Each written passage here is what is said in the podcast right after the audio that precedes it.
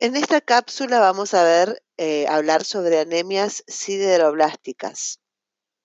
Las anemias sideroblásticas, en este tipo de anemias existe una alteración de la síntesis del grupo M de la hemoglobina con depósito de hierro por sobrecarga en el interior de las mitocondrias, formando los llamados sideroblastos en anillo que corresponden a precursores eritroides con depósito de hierro alrededor del núcleo.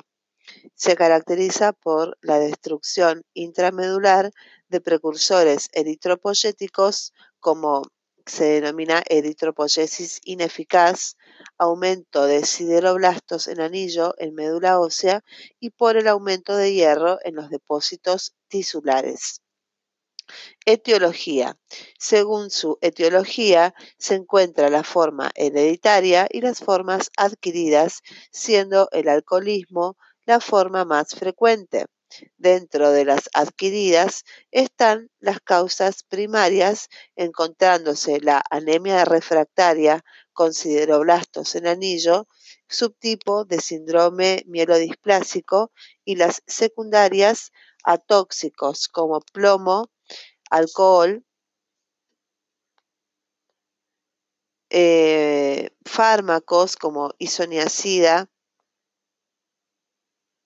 piracinamida, cloranfenicol y a déficits nutricionales como el cobre o la piridoxina.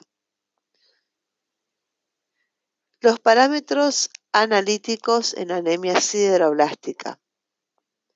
La A regenerativa con RRC menor a 0,5%, es microcítica con un volumen corpuscular medio menor a 80, normocítica con un volumen corpuscular medio de entre 80 y 100, y macrocítrica con un volumen corpuscular eh, superior a 100.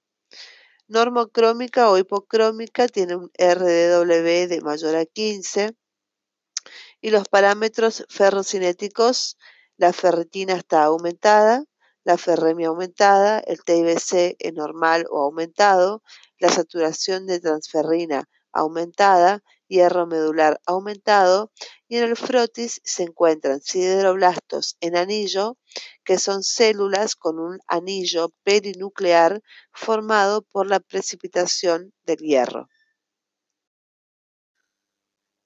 ¿Cuándo sospecharemos el diagnóstico de anemia sideroblástica?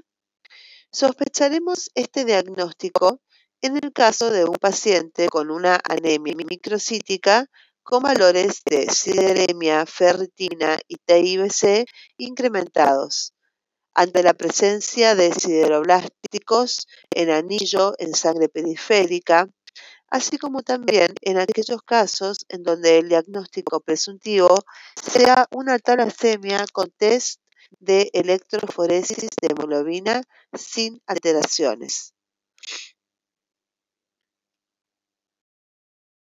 Bueno amigos, esto ha sido todo por el momento.